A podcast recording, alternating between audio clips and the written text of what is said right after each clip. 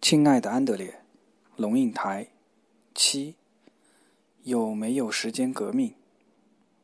安德烈，这世上没有真实世界这回事，只有谎言迫你想法穿越。这歌词很触动妈妈。在一个十八岁人的眼中，世界是这样的吗？带着困惑，我把自己十八岁的日记从箱子里翻了出来。三十四年来，第一次翻开它，陈旧的塑料皮，暗绿色的，上面刻着“青年日记”四个字，纸黄黄的，有点脆。蓝墨水的字迹依然清晰，只是看起来有点陌生。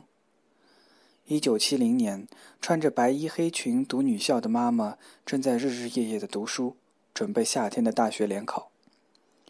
今天发了数学考卷，我考了四十六分。明天要复习考，我会交几张白卷？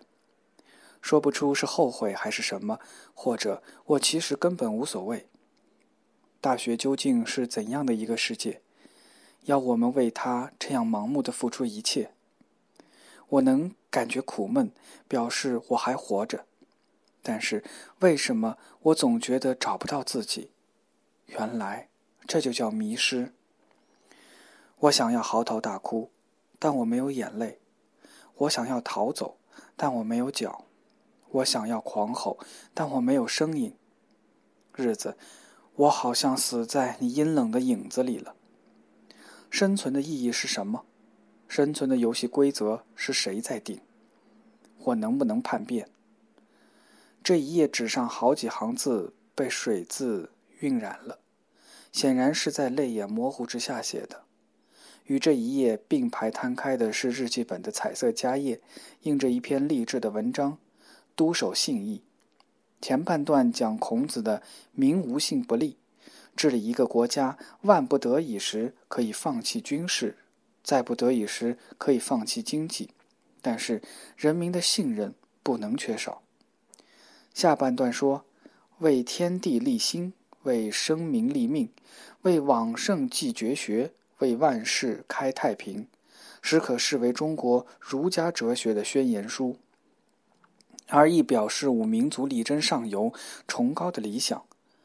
国父提倡大亚细亚主义，和那些霸道的什么斯拉夫、大日耳曼及其他什么主义决然相反，完全是道义之交，而不是横暴阴谋和武力侵略。我在想，那个时候的成人世界，有多少人问我、了解我而不盼我？那个时候的世界有多少真实让我看见？有多少谎言我必须穿越？恐怕每一代的年轻人都比他们的父母想象的要复杂，要深刻得多。我不会叛你，安德烈。我在学习问你，了解你。成年人锁在自己的惯性思维里，又掌握制定游戏规则的权利，所以他太容易自以为是了。问和了解都需要全新的学习，你也要对妈妈有点耐心，鼓励鼓励我吧。今天菲利普放学回来，气鼓鼓的。早上他带着 iPod 到学校去，坐在教室外头用耳机听音乐。等候第一堂课的铃响，一个老师刚好经过，就把他的 iPod 给没收了，东西叫到级主任那里，说要扣留两个礼拜。他愤愤地说：“八点不到，根本还没上课，老师都还没来，为什么不可以听？”先不要生气，我说：“你先弄清楚学校的规定，白纸黑字是怎么写的。他是说上课时不许。”那么你有道理，但是如果规定写的是在校园范围内不许携带，那你就错了，不是吗？他马上翻出校规，果然条文写的是不许在学校范围内。好了，没戏唱了。他服气了，顿了一会儿又说：“可是这样的规定没道理，可能没道理。”我说：“校规合不合理也是可以辩论的，问题在于你想不想。”为这一件事花时间去辩论，他摇摇头。小鬼已经知道搞革命是要花时间的，他踢足球的时间都不够。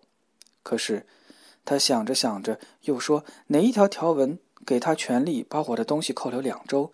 有白纸黑字吗？而且常常有学生听，也没见老师取缔呀。没错呀，有了法律之后，还得有施行细则或者奖惩办法才能执行。校规本子里却没有这些细则，执行起来就因人而异。他的质疑是有道理的，而且这个级主任很有威权性格。他说他的口头禅就是：“凡是我说的，你们就照着做，别跟我问理由。”我觉得他很霸道。妈妈，你觉得做老师应该用这样的逻辑跟学生沟通吗？不该。这种思维的老师值得被挑战。我说。你知道，妈妈，我不是为了那个随身听，而是因为觉得他没有道理。那我问你，是不是要去找他理论呢？他思索片刻说：“让我想想，这个人很固执。他会因为学生和他有矛盾而给坏的分数吗？那倒不会，一般德国老师不太会这样。他们知道打分不可以受偏见影响。”你不会因为怕他而去讨道理吧？不会。那你希望我去跟他沟通吗？那对他不太公平吧？不要，我自己会处理。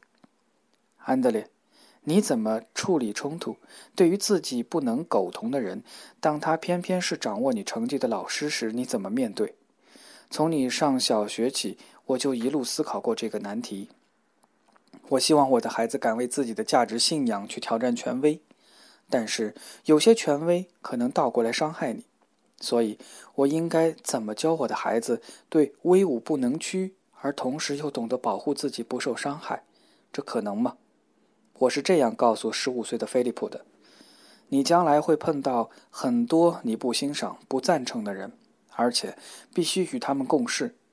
这人可能是你的上司、同事或部属。